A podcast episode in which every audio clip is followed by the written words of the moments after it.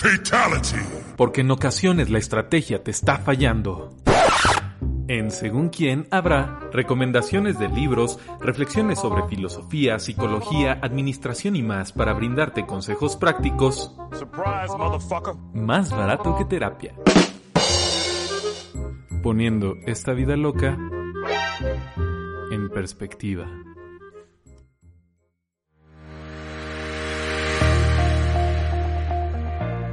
Hola, hola, ¿qué tal mis compadres? Bienvenidos de nuevo a Según quién. Mi nombre es Luis Felipe Nateras y como les comenté en el episodio anterior, es importante comenzar con cualquier proyecto o actividad que tengas aunque no estés bien preparado y no postergar. En el episodio anterior les expliqué eh, una técnica que te ayuda mucho a hacer esto. Como les comenté también, eh, en esta ocasión, pues les voy a enseñar de una técnica que, así como lo dice el título del, del episodio, te puede hacer más feliz que si ganaras 20 mil pesos en un rascale del Oxxo. Yo sé que de repente suena como algo increíble, pero es muy cierto, además de que es mucho más duradero. Eh, el hacer una actividad, lo sabroso del asunto, digamos, se encuentra en que cuando encuentras algo para lo que realmente eres bueno, y me refiero a cualquier tipo de actividad, la felicidad que vas a experimentar cuando lo estás haciendo realmente es bastante grande, dura mucho, dura toda la vida y surge cada vez de que vuelvas a realizar esa actividad. Por eso es importante que aunque al principio te sientas frustrado, que sientas que no estás haciendo eh, pues de manera perfecta la actividad, sea lo que sea, corriendo, leyendo, empezando con algún proyecto, es importante que, que lo hagas a final de cuentas. Eh, esta actividad funciona de maneras bastante, bastante padres. Imagínate a un escritor que comienza a escribir por la mañana con un cafecito a gusto, la temperatura correcta, súper motivado y de pronto se da cuenta que ya es casi de noche. Se metió tanto que no se dio cuenta, perdió eh, la noción del tiempo. Eso, eso suele ocurrir con esta, con esta actividad. Ahora, imagínate, en donde más puede pasar, imagínate una gimnasta que realiza movimientos, piruetas, con tanta, pero con tanta precisión, que siente así como si su cuerpo estuviera flotando. A lo mejor también tú estás leyendo un libro, pasando cada página del libro y vas sintiendo como si el que estuviera eh, viviendo todo lo que está pasando en el libro fueras tú, como si tú fueras el protagonista de la historia, te metes tantísimo, lo disfrutas tanto que te lo acabas, te acabas un capítulo, se viene otro y otro y lo sigues disfrutando, no te das cuenta realmente de qué es lo que está pasando con el tiempo, de si tienes frío, de si te sientes cansado, todo eso eh, se va a un segundo plano, la actividad se vuelve algo preponderante, realmente no hay preocupaciones, no hay aburrimiento, eh, todo se olvida absolutamente, todo, todo, todo, nada más estás tú y está esa actividad. Estoy seguro de que en algún momento a ti te pasó. Suele ocurrir cuando juegas algún deporte, cuando bailas, cuando platicas con alguien con quien disfrutas mucho platicar, cuando estás viendo un partido de soccer o de algún deporte. Eh, los fans del fútbol, no sé si los has visto, cómo, cómo se concentran tanto en los partidos que eh, pareciera que de verdad lo están viviendo y se apasionan tanto que se va el tiempo rapidísimo. Seguramente a ti te ha pasado en alguna situación de esto. A esta experiencia la, describe Mihaly Csikszentmihalyi eh, como la, la, teoría de flujo. Él la describe en un libro que se llama Flow. Eh, y la teoría es esta, la teoría de flujo. Y junto con otras teorías, eh, está diseñada para explicar la felicidad o bienestar subjetivo que una persona puede tener. Así se llama. Comencemos por definir qué es esto del bienestar subjetivo. Pues bien, como te comentaba, este concepto es lo que comúnmente nosotros conocemos como felicidad. Todos hablamos de la felicidad. Seguramente tú has tratado de definirla y seguramente te has sentido feliz. El problema de hablar en términos comunes, por así decirlo, de la felicidad es que podemos confundirla inmediatamente con pues muchas experiencias. Seguro si le preguntas a alguien que trate de definirte qué es felicidad, esta persona va a tener su propia definición. Y así con cada persona a la que tú le vayas preguntando, incluyéndote a ti. El problema de no poder tener una definición correcta o atinada es que vuelve el fenómeno tan subjetivo que puede ser cualquier cosa. Es casi imposible replicarlo, no lo puedes hacer de nuevo porque no sabes exactamente de qué se trata. Siempre es importante que aquello que tú trates de, eh, mejorar o de medir, pues lo puedas definir primeramente para que puedas operarlo. Ese es el problema de cuando no tenemos una definición correcta de la felicidad. Por ello, pues es muy fácil que nos vayamos con la finta y más ahorita que vivimos en este mundo tan lleno de consumo y que nos dicen que este tenemos que comprar esta cosa, tenemos que comprar aquella otra cosa. Si no tienes este celular, no estás no estás dentro del trend de consumo. Si no viste tal o cual serie, eh, también quedas fuera. Entonces debes de verla y si la ves, pues vas a ser feliz. Y si te compras este tal o cual cosa, vas a ser feliz es, es muy fácil que nos perdamos en, eso. Eh, a lo mejor llegaste a creer que pues tener un carro súper deportivo, súper caro, eh, una casa, un viaje, a lo mejor tener una novia súper, súper guapa o un novio súper guapo. Y, ya teniéndolos eso te va a hacer feliz. Eh, la realidad es que te das cuenta que cuando por fin lo tienes, después de haber pasado una vida entera tratando de tenerlo, Después de que pasa un tiempo, te vuelves a adaptar tanto a ello que se vuelve de nuevo algo cotidiano y ya no te brinda tanta felicidad como al principio la tenías. Eh, es por eso que es muy importante eh, pues definir qué es esto de la felicidad o el bienestar subjetivo desde un punto de vista científico. Eh, el punto de vista científico te permite medirlo y por supuesto si lo puedes medir entonces lo puedes mejorar. Acuérdate del principio básico de administración del cual hablaba en el capítulo anterior. Nada que no se mida sirve porque no se puede enfocar, no se puede mejorar. ¿Ok? Entonces por eso es importante. Pues bien, el bienestar subjetivo o felicidad se define como la evaluación que hace una persona sobre su propia vida de acuerdo a sus estándares, o sea, según lo que la persona cree. Y también cómo evalúa su estado de ánimo.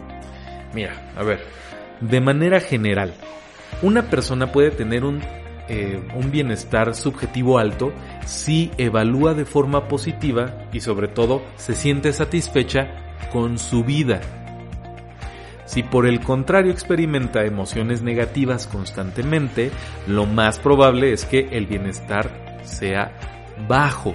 ¿Ok? Digamos que es una suma de todas las experiencias positivas y que también te sientes tú teniendo esas eh, experiencias positivas y una resta de todas aquellas experiencias negativas y todas aquellas emociones negativas que puedas llegar a tener. Al final del episodio te voy a dar una página con un cuestionario que te va a ayudar a saber con precisión en dónde te encuentras tú, para que sepas en una escala de ciertos puntos qué tanto bienestar subjetivo tú tienes.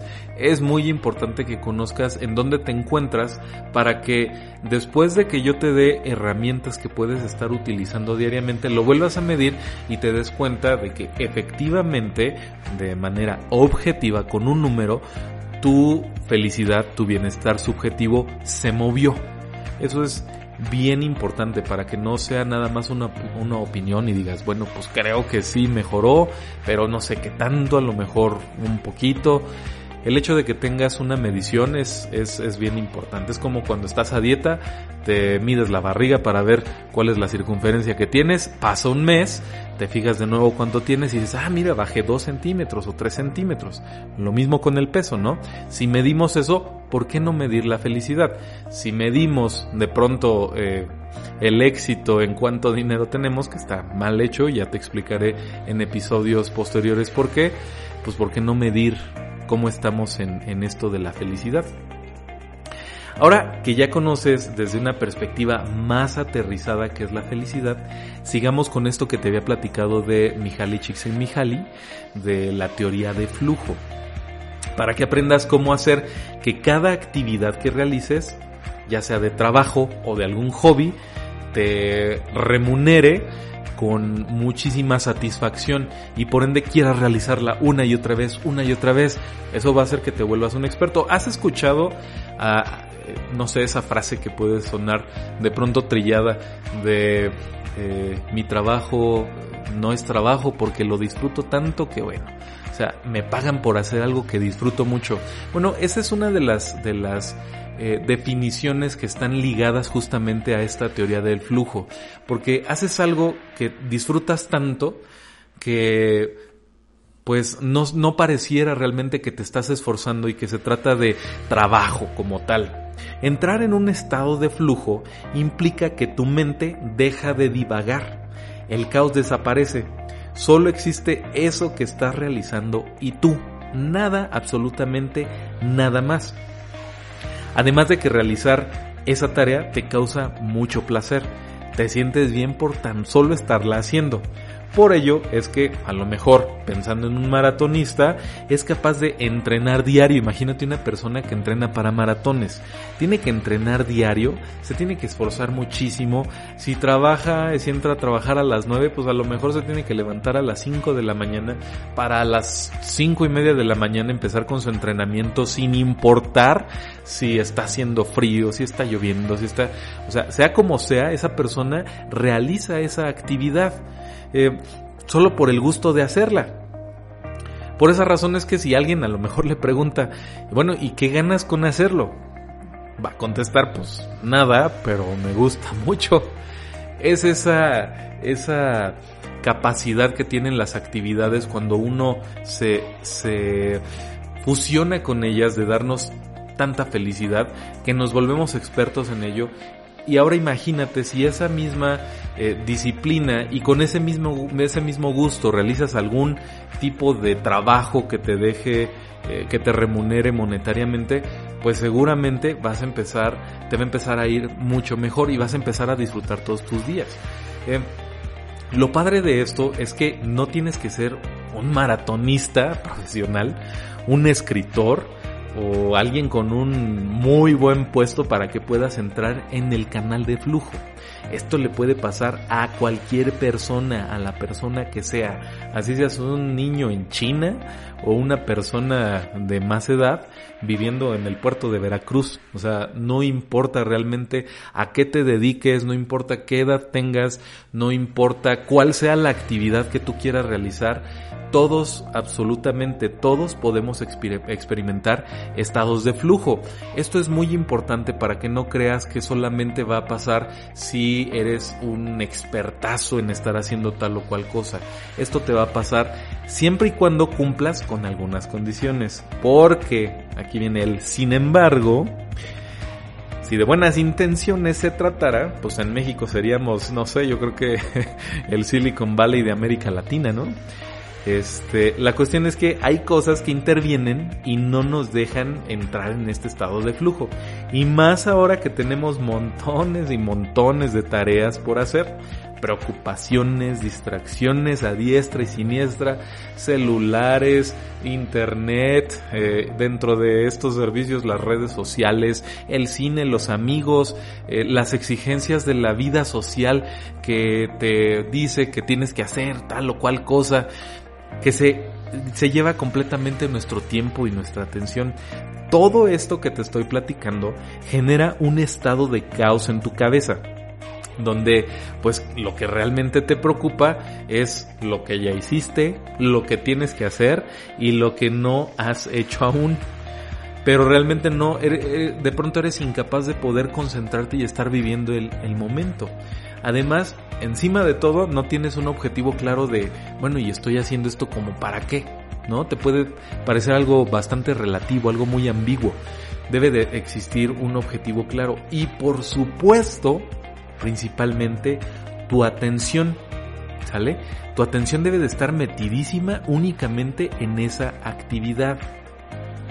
Imagínate a un celular viejito tratando de, con muy poquito RAM, tratando de atender, eh, de abrir rápido este, todas tus redes sociales, sacar fotografías, contestar mensajes, etcétera. Seguro has visto y has tenido algún celular viejito que se vuelve mucho más lento. Bueno, pues eso es porque la capacidad que tiene el celular, pues es, es pequeña para poder atender todas las exigencias que le estás pidiendo tú al abrir muchas aplicaciones. Básicamente, de una manera, eh, haciendo una analogía, pues le estás pidiendo a tu celular que le ponga atención a todo a la vez. Si para el celular se vuelve complejo, pues ahora imagínate con nosotros. Acuérdate que entrar en el canal de flujo es obligatorio poner toda esa atención que te digo en una sola tarea. No te puedes distraer.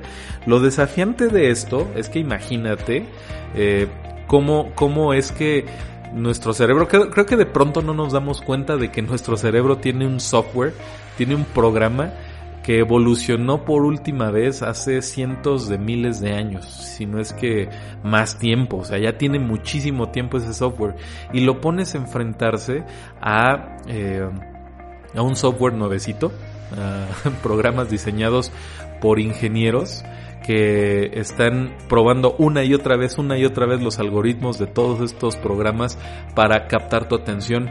Y por supuesto, imagínate Facebook o Instagram, este, te manda todo aquello que sabe que te va a llamar la atención. No hace otra cosa, no te manda cosas que no llamen tu atención. Todo lo que te, lo que aparece en tu feed son cosas que se van a llevar tu atención. Aquí está lo complicado del asunto. Nosotros únicamente tenemos la capacidad de procesar 126 bits de información por segundo. ¿Cuánto es esto? Bueno, pues imagínate que una persona te habla solamente para interpretar lo que te está hablando, entender que te está hablando, para eso necesitas 40 bits. O sea, ya se fue una tercera parte de la capacidad de proceso que tiene tu cerebro. Ahora, si tú además quisieras saber por qué te lo está diciendo, y además quisiera saber si te está diciendo la verdad o no, eso ya se lleva mucha más atención y eso complica mucho más las cosas, porque lo que quiero que entiendas es que tu atención es muy, muy, muy limitada.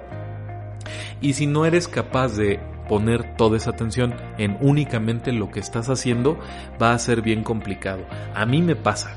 Yo estoy utilizando una técnica que te recomiendo mucho que mejora tu atención poco a poco, sin exigirte demasiado. Seguramente has escuchado de ella y si no te invito a que la busques, se llama la técnica del pomodoro.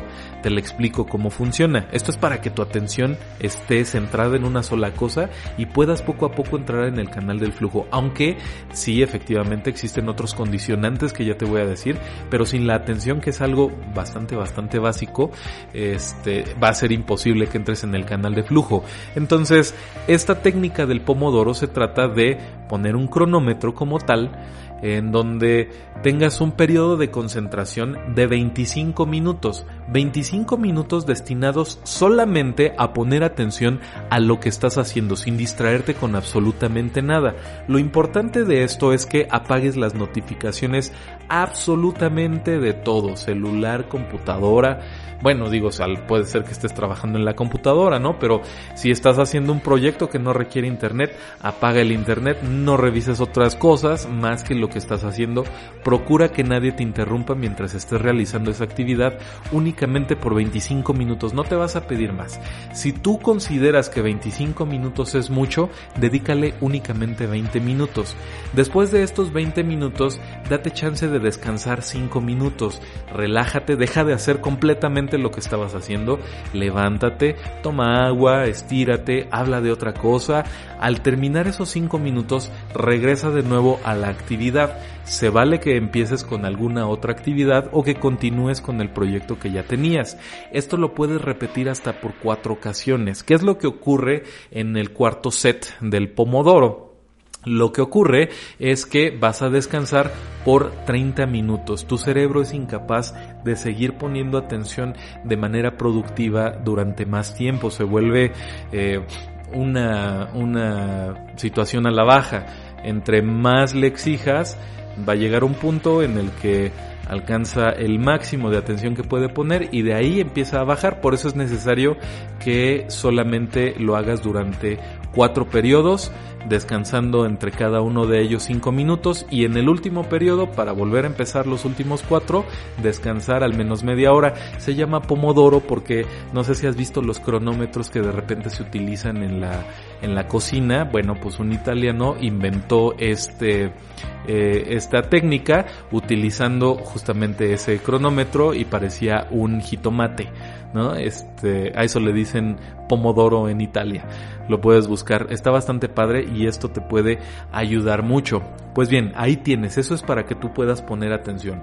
¿Qué otras cosas son necesarias que yo debo de cumplir para poder entrar en este canal de flujo? Bueno, hay dos variables importantísimas, estas no te pueden fallar. Recuerda que la primera variable es tener un reto alto. Si el reto es muy bajo eh, ya no vas a poder entrar en el flujo. Ahorita te explico por qué. Además de tener un reto alto, debes de tener también una habilidad bastante desarrollada, alta, que el reto esté a la par de la habilidad, que seas tan bueno haciéndolo que ese reto este, te, te procure eh, desafiarte. Porque ¿qué pasa? Imagínate que tú te encuentras con un reto bastante complicado. A lo mejor un proyecto en el trabajo, a lo mejor una tarea de la escuela, a lo mejor un examen en la escuela y es bastante difícil. ¿Qué es lo que lo vuelve difícil? Que tu habilidad para poder hacer ese, para poder cumplir con ese reto es muy baja. ¿Cómo te sientes? Imagínate, ¿cómo te sientes?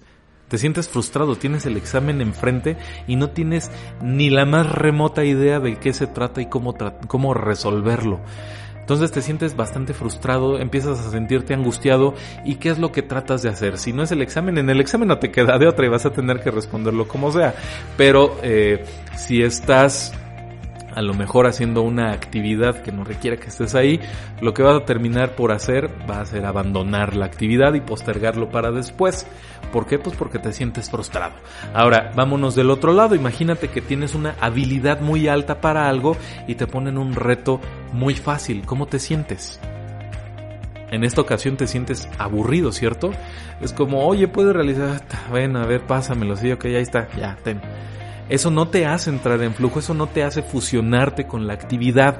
Esto implica, entonces, escucha esto, esto implica que tú y solamente tú eres el responsable de que puedas fluir, porque necesitas poner toda tu atención, no puedes distraerte en absolutamente nada más. Tienes que elevar tu reto si tu reto no está tan alto y tienes que elevar también tu habilidad. En el primer episodio te decía, haz las cosas poco a poco porque la filosofía Kaizen te dice, mejora continua poco a poquito, evita que la perfección se vuelva enemiga del progreso. Esto va a hacer que tu habilidad naturalmente se vaya desarrollando después de un tiempo y cada vez puedas tener retos más difíciles. Lo padre también de esta situación es que cuando logras eh, un reto que era bastante difícil y parecía que no lo ibas a lograr, tu autoestima misma aumenta, tu seguridad en ti aumenta, te sientes capaz de poder enfrentar, afrontar más bien, no enfrentar, afrontar retos más difíciles y eso eh, te lleva en algún momento a cumplir cosas bastante grandes que tú no considerabas posibles. Entonces, poco a poco, poco a poco, acuérdate que la gotita que cae sobre la piedra termina por haciendo, este, por, perforarla. Entonces, es, es importante que tú, que tú sigas en, en esto poco a poco para que lo puedas lograr. Ahora, ¿cuáles son aquellas otras condicionantes que te decía que se deben de cumplir? Bueno, la primera es esta que te decía de las habilidades y los retos. La segunda es que debe de existir la concentración y el enfoque. La tercera es que debes de tener metas claras, debes de saber qué es lo que quieres lograr con lo que estás haciendo. Si estás haciendo un proyecto, qué es lo que esperas de ese proyecto. Si vas a estudiar para un examen, exactamente qué es lo que tienes que, este, que, qué habilidades tienes que cubrir para poder presentarlo bien y cuál es la calificación que quieres tener. Debes de tener siempre una, una meta bastante, bastante clara. ¿Por qué? Porque el, cuarto elemento que te pide, la cuarta este, condicionante que te pide la teoría del flujo es la retroalimentación. Y la retroalimentación es inmediata. Mientras tú estás haciendo la actividad, solito te empiezas a corregir.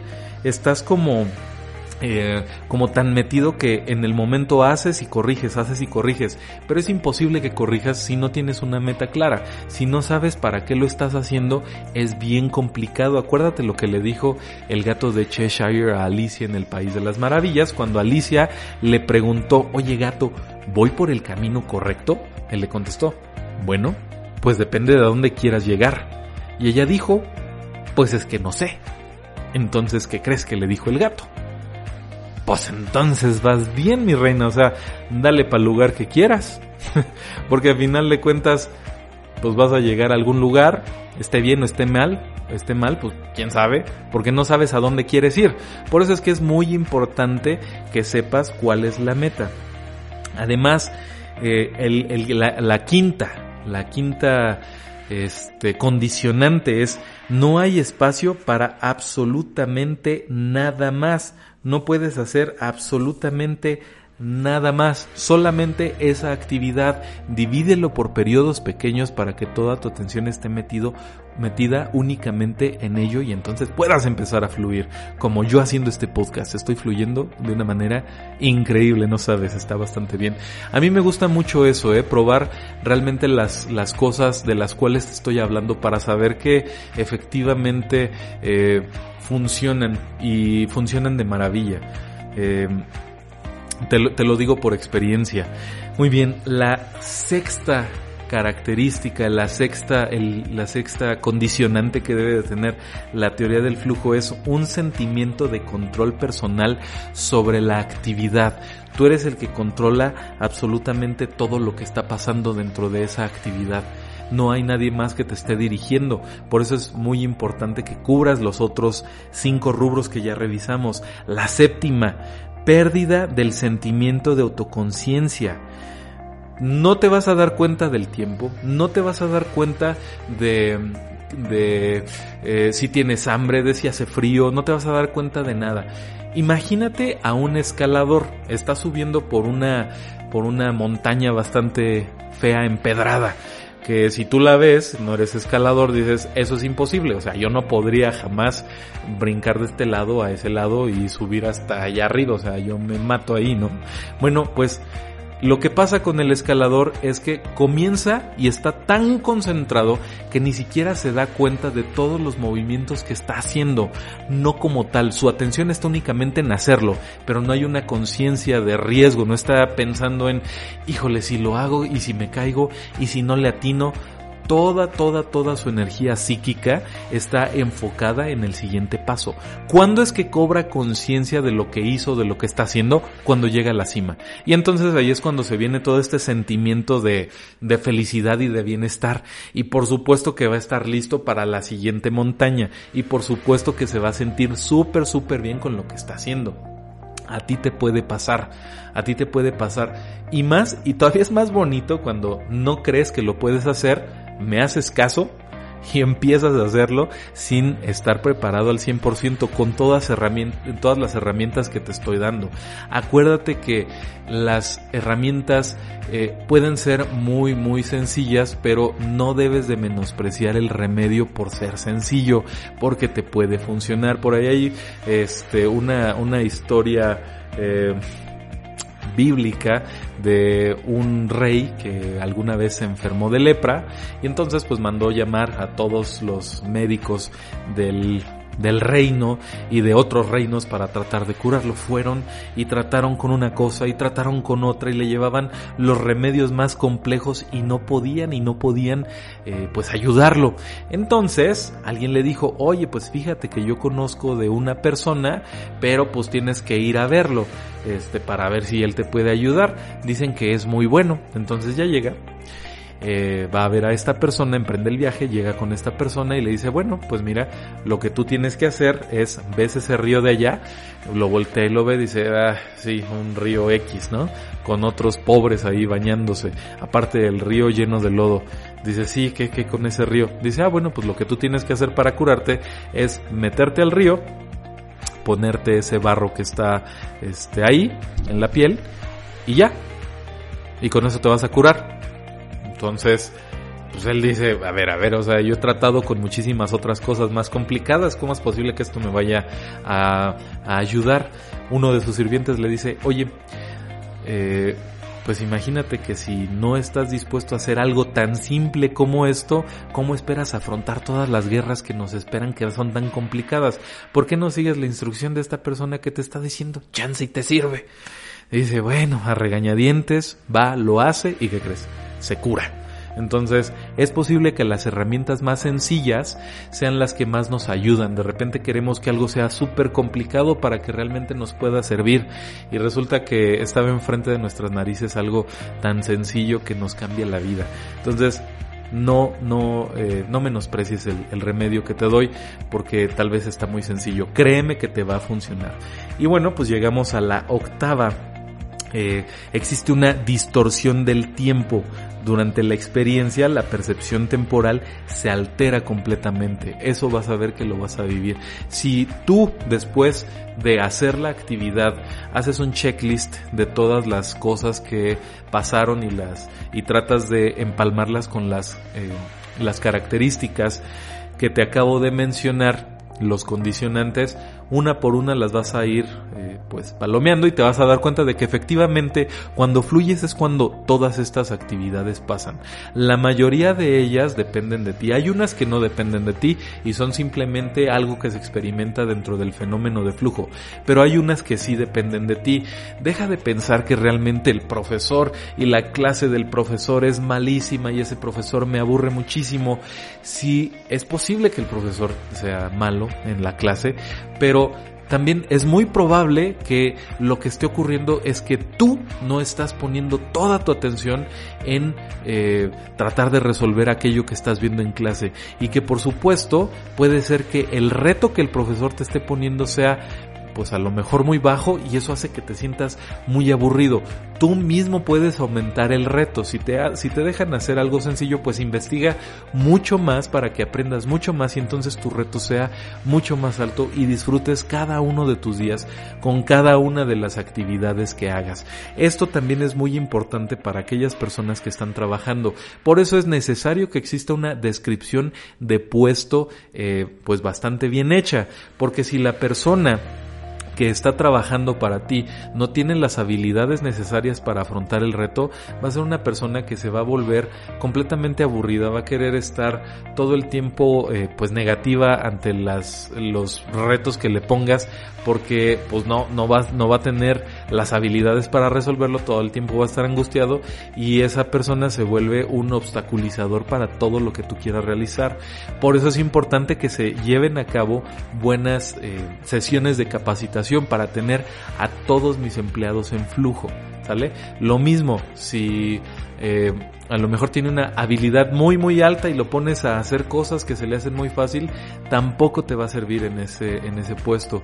Por eso es muy importante que sepas estructurar muy, un pues, muy, muy bien un puesto y que también sepas cómo darles esa capacitación que de pronto es necesaria para que puedan cubrir estos retos. Pues bien, Después de haber visto todo esto, te recomiendo que entres a la página de Authentic Happiness de la Universidad de Pensilvania.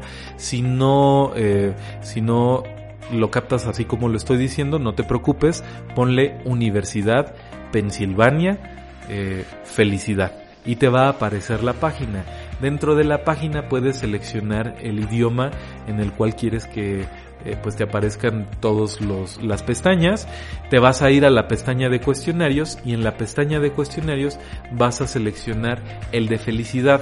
Hay muchos otros cuestionarios que vienen ahí dentro en donde puedes estar evaluando diferentes aspectos del bienestar subjetivo que pues ya te estaré platicando también pero ahorita el que me interesa que tomes para que pueda darte más herramientas es el de felicidad. Una vez que lo hayas hecho, anótalo, lleva tu registro y posteriormente cuando ya hayamos realizado algunos ejercicios, lo vuelves a hacer para ver qué tanto has aumentado o disminuido, también se vale, aunque yo te garantizo de verdad que no va a disminuir, va a aumentar sí o sí, estoy completamente seguro y es posible incluso que algunas depresiones que no sean depresiones eh, eh, digamos químicas este, se puedan aliviar con todas estas herramientas que, te voy a pasar. Vivimos en un tiempo en donde ya no, ya no dedicamos eh, pues atención a nosotros mismos nos la pasamos en una, en una carrera de ratas en donde todo el tiempo estamos persiguiendo el queso todos y nos olvidamos de que no se trata tanto de todo lo que podamos lograr materialmente, sino la manera en la que vivimos con eso que tenemos. Es posible, te lo digo porque hay estudios al respecto, que una persona que no tiene casa, que se dedica a jalar este, taxis en la India y pues es bastante pobre, sea mucho más feliz que un estudiante de Harvard. Hay una medición que se hizo al respecto en donde se comprueba que efectivamente esa persona de la India es mucho más feliz que el estudiante de Harvard. Y si comparamos los recursos materiales que ambos tienen, te aseguro que eh, pues el, estudiante va a tener muchísimos más y vas a ver muchísimas más cosas. El problema no es ese, el problema es cómo vivimos las cosas. De eso se trata el bienestar subjetivo y por eso es tan importante que nosotros procuremos ejercitarlo de manera tal que poco a poco mejore y aprendamos a tener una vida plena. De nada te sirve tener muchísimo dinero si eres incapaz de tener una plenitud en tu vida, si todo lo que tienes no lo puedes compartir con las que realmente te interesan y por seguro está también que no vas a ser feliz si no logras en algún momento compartir todo este conocimiento y todas estas cosas que sabes ya con alguna otra persona que lo necesite. Entonces, te invito a que si te gustó este podcast, pues me regales una una buena referencia, una buena calificación, que te suscribas por supuesto para que no te pierdas las siguientes herramientas que van a venir, compártelo para que otros aprendan que la felicidad se puede desarrollar, cómo se puede operar la felicidad y, que es algo que está realmente en nuestras manos. Y pues nos vemos el siguiente episodio, te agradezco mucho por la atención y seguimos en contacto.